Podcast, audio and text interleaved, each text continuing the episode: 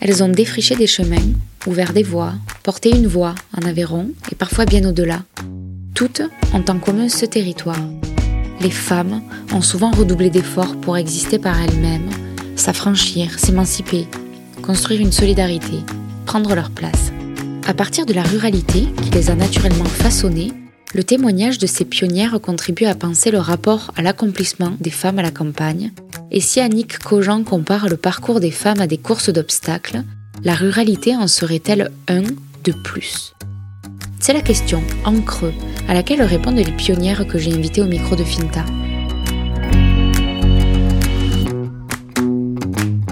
Il aura fallu attendre l'année 2020 et des élections municipales bousculées par le premier confinement dû au Covid pour qu'une femme s'installe dans le fauteuil de maire d'une grande ville en Aveyron. C'est donc Millot qui a ouvert la voie avec l'élection d'Emmanuel Gazelle. Quand je dis grande ville, j'entends Rodez, Millau, Nel-Château, Villefranche-de-Rouergue, Decazeville. J'entends jusqu'à Sainte-Afrique. J'ai remonté quelques décennies d'archives jusqu'à faire ce constat, et cela méritait bien de faire d'Emmanuel Gazelle une pionnière. À 43 ans, elle figure dans l'espace politique aveyronnais depuis près de 15 ans, d'abord au cabinet du premier édile socialiste de Millau, Guy Durand, en 2008, Emmanuel Gazelle bascule dans l'opposition en 2014, quand Christophe Saint-Pierre est élu maire. De l'opposition, elle en prendra le volant. Désignée vice-présidente de Carole Delga pour la région Occitanie, en charge de la formation, Emmanuel Gazelle prend du galon jusqu'à cette élection de juin 2020 de sa jeunesse sainte-africaine, de sa vocation pour accompagner l'insertion professionnelle pour tous, jusqu'à son engagement viscéral au planning familial, la première magistrate de Millau se raconte au micro de Finta dans cet épisode enregistré dans son bureau, au cœur de la cité du Gand. Bonne écoute. Emmanuel, bonjour. Bonjour. Merci beaucoup de me recevoir euh, aujourd'hui. On est euh, à la mairie de Millau dans mon bureau de maire. Ton tout, euh, ton tout nouveau bureau, maintenant, il y a quand même quelques mois maintenant euh, que tu as trouvé ta place ici. Pour commencer l'entretien, et ce sera la question rituelle pour les pionnières euh, et cette série que je mène pour Finta, c'est une question à la, à la manière d'Annick Cogent, qui commence donc ses, ses interviews par une phrase que je vais te demander de compléter. Et cette phrase-là, c'est Je ne serais pas arrivée là si si je n'avais pas rencontré tout un tas de gens qui m'ont accompagné sur mon chemin. Ouais. À qui tu penses, par exemple?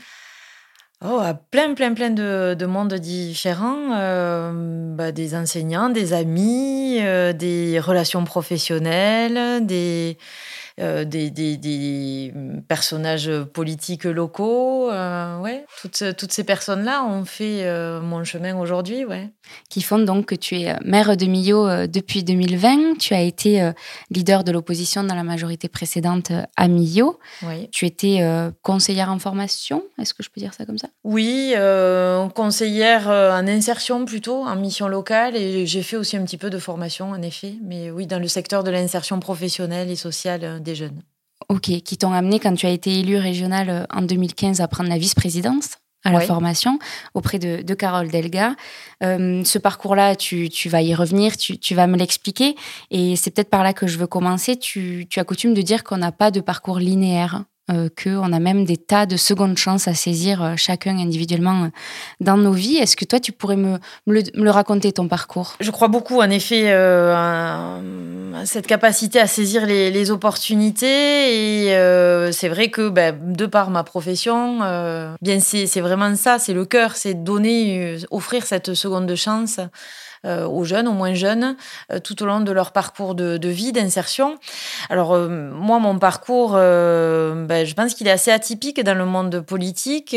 j'ai j'ai pas fait de grandes études fait mon bac, euh, je suis partie en fac et puis j'ai rapidement euh, arrêté pour euh, rentrer dans la vie professionnelle. Bon, j'ai fait tout un tas de, petits boulots, voilà, de femme de chambre à, supermarché, employé libre de service, enfin plein de plein de choses, mais qui sont très formateurs, qui t'apprennent aussi à faire des choix, à savoir ce que tu veux et ce que tu veux pas dans la vie. Et ensuite, j'ai fait une première belle rencontre. C'était sur un poste au sein de la mission locale de Millau, où j'ai rencontré voilà, des gens qui m'ont beaucoup apporté.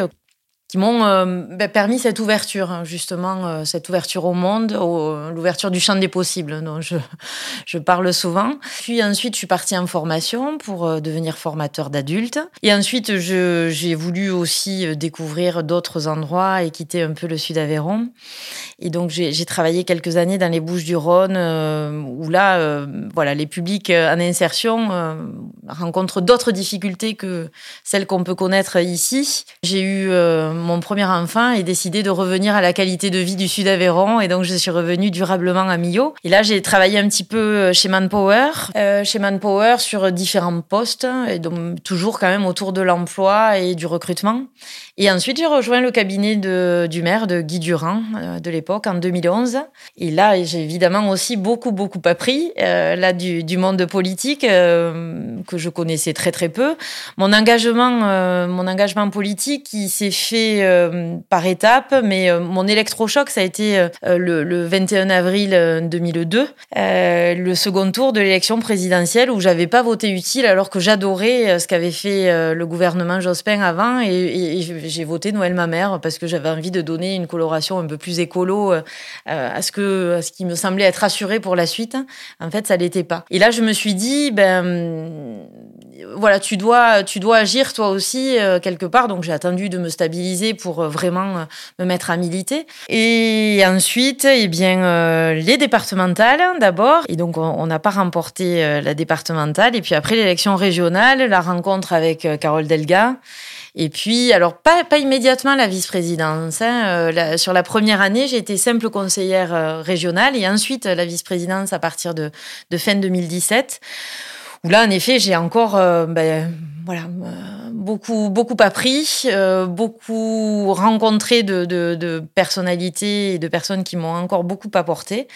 Et puis le, mandat municipal qui a, qui a, démarré, la campagne d'abord. Puis voilà, là où on en est aujourd'hui. C'est quand même un parcours qui est relativement condensé en politique. Alors, je ne sais, sais, pas, tu me le diras, mais euh, quand tu rentres au cabinet de Guy Durand, donc tu as 31 ans non, même plus que ça. C'est en 2011, euh, donc j'ai 33 ans. Ça veut dire que tu en as 43 aujourd'hui? C'est ça. Donc 33 ans, en 10 ans finalement, ton parcours politique euh, concrètement, à partir du moment où tu as une responsabilité, est ramassé sur ces 10 années-là? Oui. Et qui font aujourd'hui que tu es que tu es maire euh, d'une des plus de la deuxième plus grande ville du département. Est-ce que tu l'as pensé si vite toi ce parcours? Est-ce que pas du tout du tout. C'était j'avais pas du tout un plan de carrière et franchement quand euh, Carole Delga m'a proposé euh, d'être vice-présidente, euh, je m'y attendais absolument pas. Bon, puis c'est pareil, hein, chef de file de l'opposition, c'est aussi du fait du, de la démission de Guy Durand. Euh, je me suis retrouvée un peu, j'ai dû euh, apprendre en, faisant. Je me suis retrouvée un peu dans, cette fonction et, du coup, j'ai pris petit à petit les responsabilités, euh, la mesure des enjeux.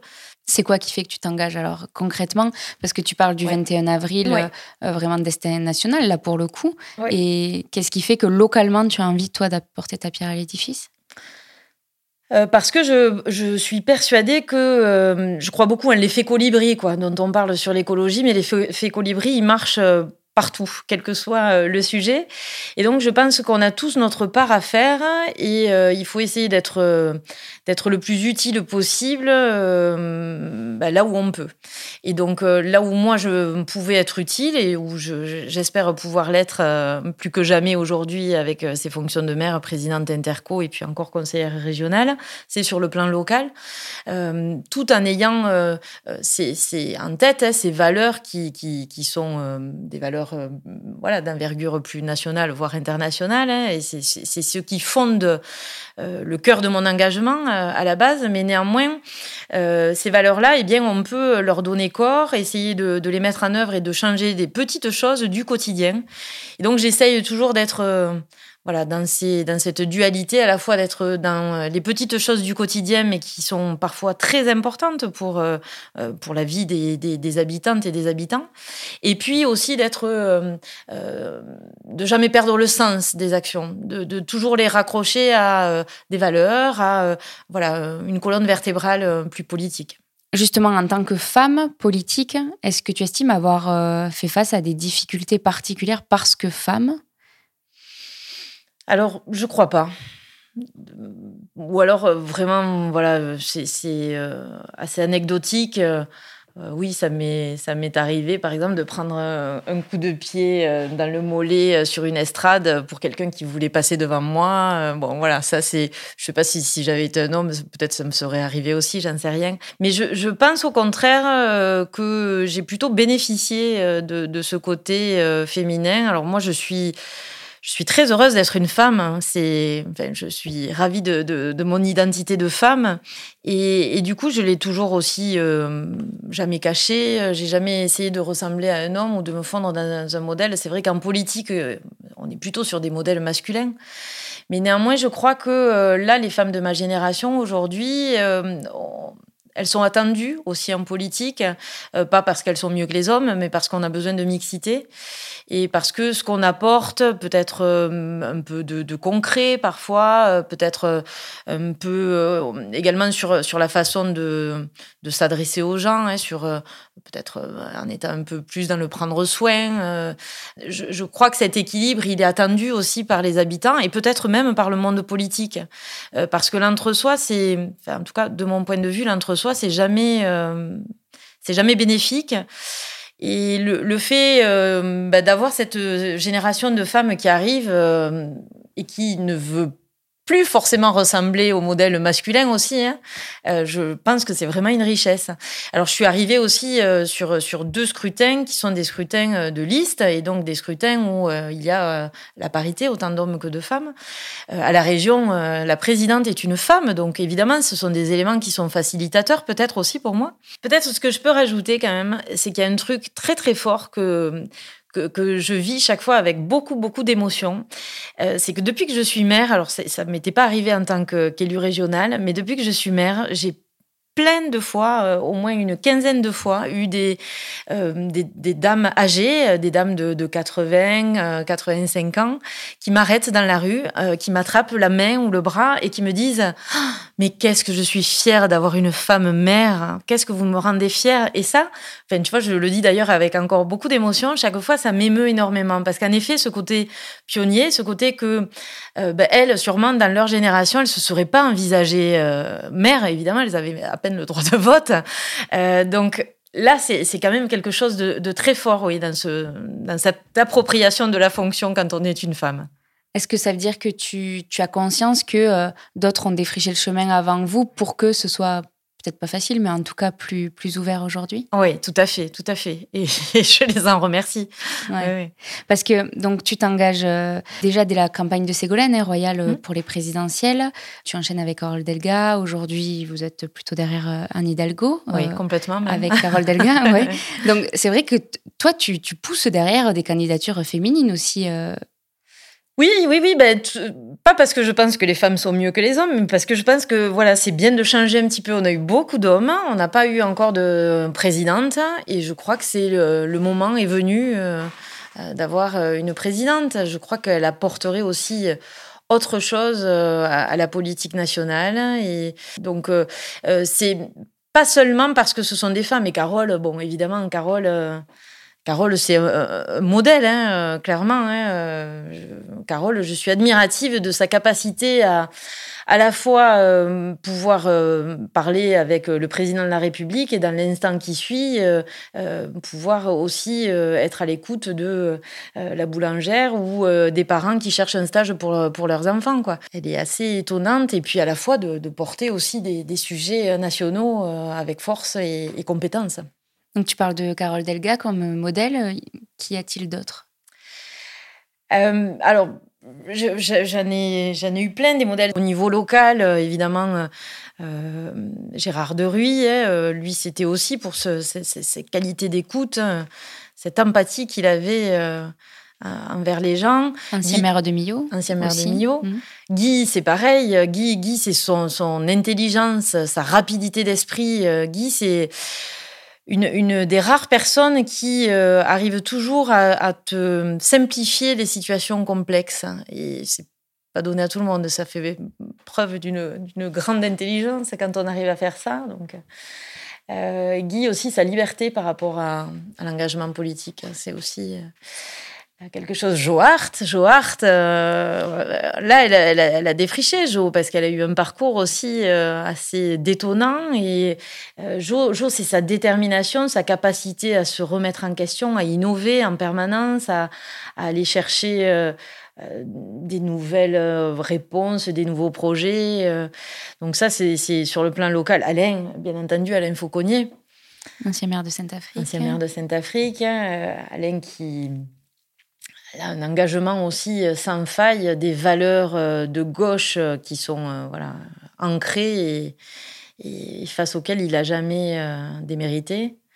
C'est aussi un modèle, Alain. Enfin, des modèles, voilà, j'en ai plein. Après, sur, euh, au, niveau national, euh, des, des, femmes comme Gisèle Halimi, par exemple, euh, c'est pour le courage qu'elles ont eu.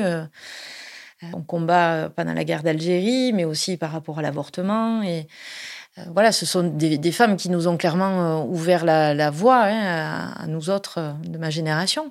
les femmes du Larzac aussi, hein, les femmes du Larzac toutes, toutes ces femmes qui euh, n'étaient pas forcément dans l'ombre de leur mari euh, sur le Larzac. Quels seraient euh, les, grands chantiers politiques sur lesquels ta génération doit se pencher d'après toi? Après des, modèles comme ceux que tu viens de citer Oui, les grands chantiers politiques, là, c'est évidemment celui de l'environnement. Il faut absolument qu'on arrive à, préserver euh, notre environnement pour pouvoir euh, maintenir une qualité de vie, pour pouvoir maintenir euh, ben, des conditions acceptables de vie pour, pour nos enfants. donc là, il y a, des, décisions courageuses et pas très populaires hein, à prendre parce que les changements, c'est souvent douloureux. Et devant l'ampleur d'une tâche comme celle-là, qui quand même peut effrayer, on peut se demander euh, euh, quelle est la part euh, du politique, du citoyen, enfin, par, où, par où doit commencer l'action? Oui, ben, par exemple, on travaille sur les mobilités, euh, beaucoup, euh, que ce soit au niveau local, au niveau régional. On travaille sur les économies d'énergie, on travaille sur le, le, respect de la biodiversité avec la lutte contre euh, l'imperméabilisation des, des, sols et donc l'étalement urbain. Tout ça, ce sont des choses qui vont dans le bon sens. Et puis après, c'est changer ses habitudes aussi personnellement, essayer d'aller vers moins de déchets à la source, vers le zéro plastique. Ça, ça me fait je, voulais t'amener aussi sur cette question. Là, tu parles de, politiques qui sont pas forcément très populaires euh, et qui vont nécessiter un certain courage politique. On a affaire à une défiance envers l'autorité qui s'exprime de plus en plus et qui est pour le coup euh, euh, transpartisane. Hein. Enfin, vraiment, le, politique, l'autorité est aujourd'hui face à une, rupture communicationnelle avec, avec les, électeurs, mais le, les, Français, les Français en général. Comment est-ce que tu gères, toi, cette défiance? Est-ce que c'est parfois décourageant d'avoir à faire, parce que le, maire particulièrement est, est, à portée de claque hein, euh, dans la rue. À hein. portée d'engueulade, oui, ouais, c'est ça. Euh, moi, je crois qu'on a vraiment un devoir d'exemplarité, c'est-à-dire qu'il faut être plus exemplaire encore que ce que ce qu'on l'est quand on est citoyen parce que on, a les regards qui sont qui sont posés sur nous. Tout ça, ça me fait penser à, vraiment à ramener mes questions à toi personnellement. Qu'est-ce qui, toi, fait euh, que tu es euh, motivé à, y aller euh, sur le terrain, aller porter ces projets-là, alors que tu, serais sûrement plus tranquille ah oui, plus tranquille, c'est sûr, c'est sûr. Ben, c'est les deux éléments que je, je t'ai indiqué tout à l'heure. C'est à la fois les valeurs, c'est-à-dire que tout ce qu'on fait, c'est guidé par cette volonté aussi d'aller vers plus d'égalité, donc, quand tu agis pour tes convictions, eh bien, ça te nourrit et ça te donne de la force, de l'énergie et, ça te, ça t'emporte. Voilà. Ensuite, il y a, euh, donc ça, on va dire que c'est les, les, les, grands projets, euh, la préparation de l'avenir. Et puis, il y a le quotidien. Et quand tu arrives à changer, à améliorer le quotidien euh, des habitants, voilà, les, les bénéfices sont aussi très, très forts. Disons que ceux qui crient, ils crient très fort. Et, souvent, et beaucoup, et longtemps, etc. Ceux qui sont satisfaits de la situation, en principe, ils te le disent une fois. Et, quand tu as ce genre de retour euh, d'habitants qui te disent bah, dis donc, euh, ce que vous avez fait, euh, vraiment, ça, contribue à améliorer ma vie, mon quotidien. Ben voilà, ça te nourrit, ça te donne de la force et ça t'aide à encaisser les choses qui sont moins drôles. Et donc, c'est vraiment cet équilibre entre les grands projets et puis la vie de tous les jours. Je voudrais t'amener sur euh, la ruralité, Emmanuel. Quel, euh, quel, rapport tu as à la ruralité? Quel regard? Alors déjà, déjà qu'est-ce qu'on entend par ruralité? Est-ce que Mio euh, est considéré comme ruralité? Moi, j'ai tendance plutôt à dire que Mio fait partie de la ruralité, mais... mais moi aussi, pour le coup, enfin, je mets tout l'Aveyron dans le même sac. Hein. Ok, on est d'accord là-dessus. Alors, la, ruralité, pour moi, c'est euh, c'est et, peut-être encore plus euh, depuis la crise qu'on vient de traverser, qu'on traverse encore. Euh, et euh, cette qualité de vie, enfin, moi, je trouve qu'elle est vraiment, vraiment meilleure dans la ruralité. Ne serait-ce que sur, sur le temps, on, gagne un temps fou chez nous parce qu'on n'a pas ces temps de trajet, de transport interminables. On a aussi des, valeurs qui sont différentes, qui sont un peu obligatoires.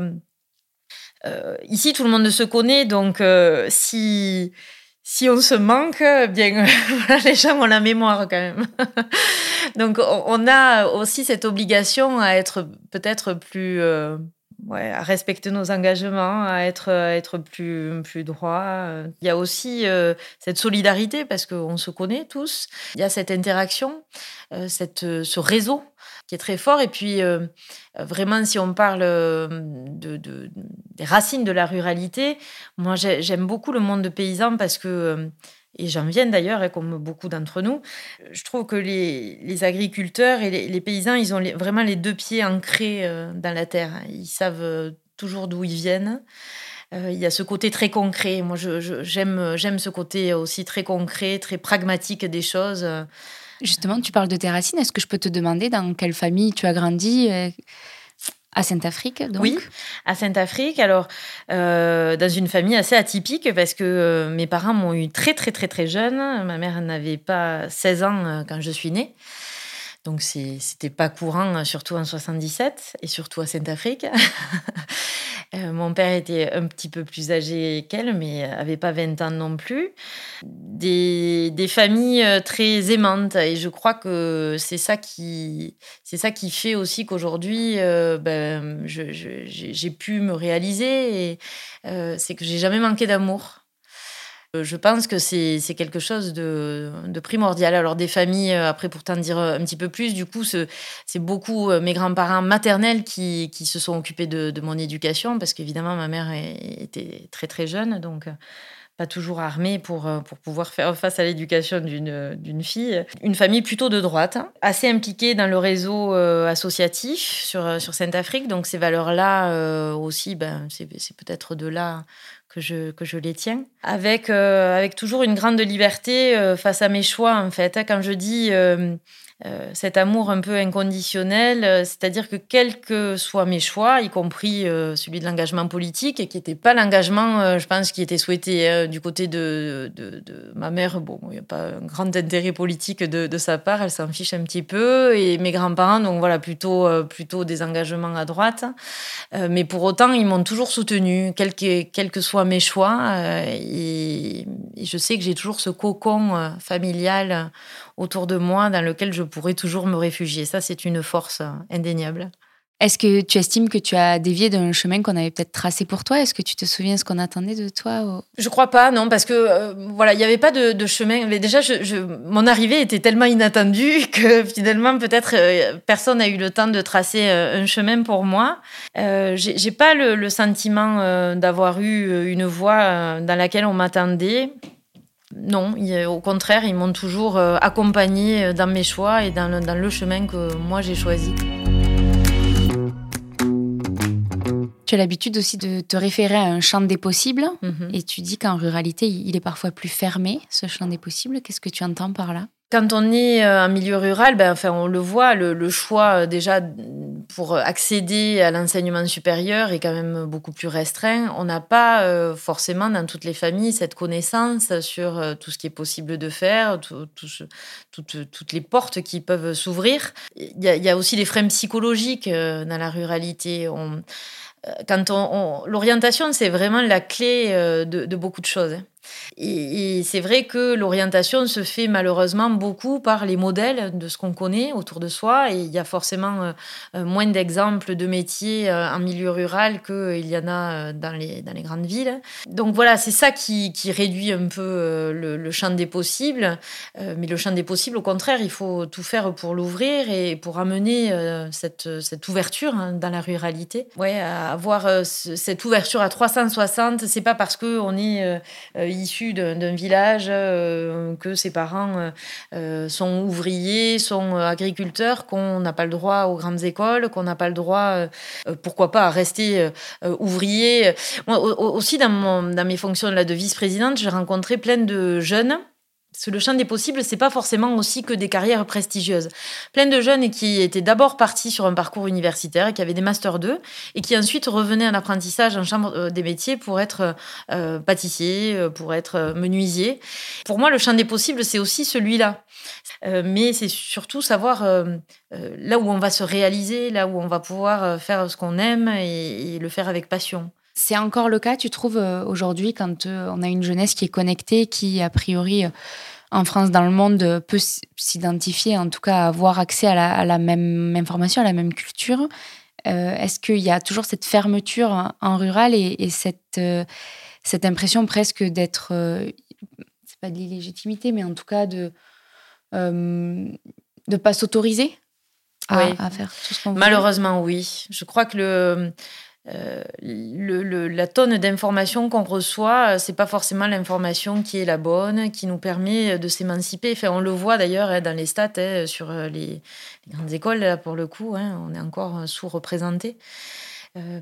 L'effet banlieue, on a un peu le même effet dans la ruralité. on pourrait le dire aussi par rapport aux services publics qui disparaissent ou qui sont moins présents. C'est ces, inégalités-là qu'il faut aussi arriver à estomper. Et sur euh, le genre, à nouveau, est-ce que tu dirais que la ruralité est un obstacle de plus dans la construction euh, des femmes? Je crois pas, non. je, alors il y a encore des inégalités salariales, il y a encore euh, euh, les inégalités aussi euh, dans la gestion de la famille hein, qui arrivent, qui sont impeccables quand, tant qu'on est jeune et qui arrivent dès lors qu'on a un premier enfant. Hop, la femme se, remet dans son rôle de mère, de gestion du foyer et, après a du mal de passer le relais à nouveau et être dans une situation plus équilibrée. Donc là il y a encore des choses à faire, mais je ne crois pas que ce soit plus le cas dans la ruralité qu'en ville. C'est intéressant ce que tu dis par rapport au foyer. C'est Léa Salamé, dans ses entretiens avec les femmes puissantes, qui revient souvent en, disant qu'on ramène toujours les femmes à euh, est-ce qu'elles sont des bonnes mères et des bonnes épouses, en plus d'être euh, des bonnes engagées dans l'engagement qu'elles ont choisi. Est-ce que toi, on t'y ramène à ça ah, aussi? oui, oui, oui. Ouais. Ah oui, très Comment tu fais pour aller chercher tes enfants à l'école? On, me dit, mais quel âge ils ont tes enfants? Parce que, alors bon, ils sont un peu grands. Euh, mes enfants aujourd'hui, ils sont, ils sont ados, quoi. Et donc là, on me dit, ah bon, ça va, ils sont un peu grands. Euh. En fait, ça, ça, ça me rend légitime. Mais je pense que si j'étais mère avec des enfants de, de 6 mois et 3 ans, les gens me diraient, mais quand même, euh, voilà, qui s'occupe des enfants Donc là-dessus, ça évolue, ça évolue doucement. Ouais, ouais. C'est vrai que la, fonction de mère, et de mère M, E, accent grave, euh, elle est quand même difficile à. Ouais, dans le. Pour, pour l'imaginaire des gens, difficile à accumuler avec des fonctions professionnelles ou politiques importantes. Ouais, on t'y ramène quand même à ça. Oui. Fait que tu sois une femme. C'est vrai. Mais je gère très bien. Et puis mon mari est présent. Ils ont un père aussi, ses enfants. Donc tout va bien. Je voudrais t'amener vers deux questions euh, de conclusion, Emmanuel. Mhm. La première, c'est quelle féministe es-tu? Alors, quelle féministe euh, je suis? Euh, Alors, mon premier engagement, finalement, je ne te l'ai pas encore dit, mais mon premier engagement, c'était au sein du planning familial. J'avais 18 euh, ans et, donc c'était ce réseau de, femmes engagées aussi dans dans l'insertion. Il y avait beaucoup de formatrices, il y avait des psychologues. Et donc, ça m'a donné cette, cette ouverture à l'engagement féministe, à ce réseau aussi de femmes qui est, important. Elles m'ont beaucoup appris. Et c'est assez paradoxal parce que euh, du coup, j'ai avec mon parcours et une maman qui m'a eu à 15 ans, évidemment, voilà, si l'avortement lui avait été proposé, peut-être que je ne serais pas là aujourd'hui. Mais du coup, c'est vrai que c'est quelque chose ah bah, qui fait vraiment partie de moi, euh, cet engagement pour le, pour le choix, euh, pour euh, pouvoir choisir ce qu'on fait de son corps, de sa vie. c'est quelque chose d'important. Donc cet aspect-là du féminisme, et puis quand on voit que les batailles sont loin d'être gagnées, hein, il y a des régressions assez, assez souvent en Europe même. Donc voilà, ce combat-là est primordial. Euh, et après, je suis pas euh, féministe euh, pour opposer, tout comme j'oppose pas non plus la ruralité à, l'urbanité, mais je pense que c'est vraiment la mixité qui est, une richesse. Donc il faut en effet aller vers plus d'égalité de salaire, vers, plus d'égalité sur la gestion du foyer, j'en parlais. Mais pour autant, il ne faut pas que tous les pouvoirs soient portés par les femmes. Enfin, je ne suis pas pour euh, prendre le pouvoir. Je crois que euh, le pouvoir, il faut qu'on le partage intelligemment et, que c'est euh, la différence, la complémentarité qui, fait la force d'une société. Est-ce que tu. En fait, moi, la question que, qui me taraude, hein, c'est est-ce que tu te revendiques comme féministe? Est-ce qu'il y a besoin de se revendiquer comme telle? Ou, est-ce que dans le quotidien, finalement, ton action l'est sans avoir à le revendiquer? Oui, j'ai je, le suis euh, sans l'être, en fait. Je, j'ai, me semble-t-il, plus besoin de le revendiquer. En revanche, je me bats pour les droits des femmes, oui. Voilà. Alors, si c'est être féministe, parce que ça dépend aussi qu'est-ce qu'on met euh, derrière le mot féministe, mais en tout cas, je, je suis féministe, mais euh, pour l'égalité, pour mais comme je me battrai aussi pour euh, le, droit de, certains garçons ou hommes qui, ne sont pas libres dans leur choix. Dernière question, alors Emmanuel, la rituelle de Finta, pour le coup, c'est euh, en quoi est-ce que tu crois? Alors je crois en nous, et, c'est aussi pour ça, je pense, mon engagement politique. C'est parce que je, crois vraiment euh, à la nécessité de donner à chacune et à chacun les, les, possibilités, les meilleures possibilités pour réussir sa vie, quoi, pour être heureux. Et mmh, du coup, je crois aussi en l'égalité des chances. C'est, ce que j'essaie de, mettre en place euh, par euh, les actions politiques, mais également les actions euh, personnelles. Je, je, pense que quand on donne les clés aux, gens, eh bien, chacune et chacun peut réussir sa vie, quoi, et, et, et amener aussi au collectif. Je pense qu'on est toujours plus fort ensemble et donc, euh, voilà, c'est chacune, mais chacune et chacun dans un collectif, euh, en quoi je crois. J'ai appris euh, que si tu n'avais pas eu la vice-présidence à la région, tu t'apprêtais à devenir institutrice. Ça participe, non, mais c'est assez cohérent avec ce que tu dis depuis tout à l'heure, donner, donner les chances. Oui, oui je, je, reporte mon concours depuis maintenant six ans, c'est la sixième rentrée, ouais, cinq ans ou six ans. Euh, beaucoup aussi euh, disent que euh, c'est intéressant d'avoir, de cumuler une activité professionnelle et, une activité d'élu. Moi, là, j'y suis à 100% sur l'activité d'élu et je vois pas comment je pourrais cumuler une activité professionnelle à côté. Il me semble que mes trois mandats, ils sont très complémentaires. Alors, en revanche, plus la vice-présidence de la région, ça, je m'y étais engagée, hein, parce que c'est après, ça faisait vraiment beaucoup. Donc, ça veut dire que oui, il n'y a pas d'activité professionnelle. Donc, c'est se sacrifier quelque part hein, quand on est.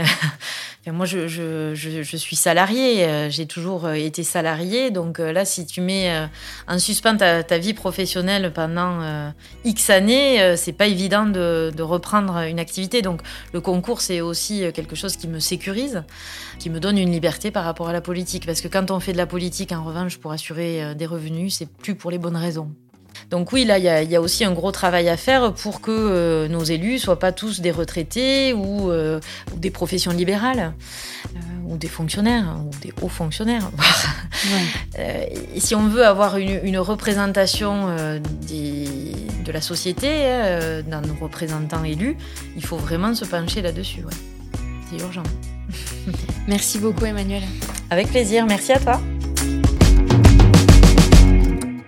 C'est la fin de cette nouvelle conversation dans le cadre de la série de Finta dédiée aux pionnières en Aveyron. Merci d'avoir écouté cet épisode jusqu'au bout. Vous pourrez retrouver tous les épisodes des Pionnières et tous les précédents épisodes de Finta sur le tout nouveau tout beau site www.fintapodcast.fr ou sur toutes les plateformes d'écoute classiques. Finta est aussi sur Facebook, Instagram et LinkedIn. Merci de votre fidélité. N'hésitez pas à faire tourner Finta autour de vous et à très bientôt. D'ici là, restez curieux.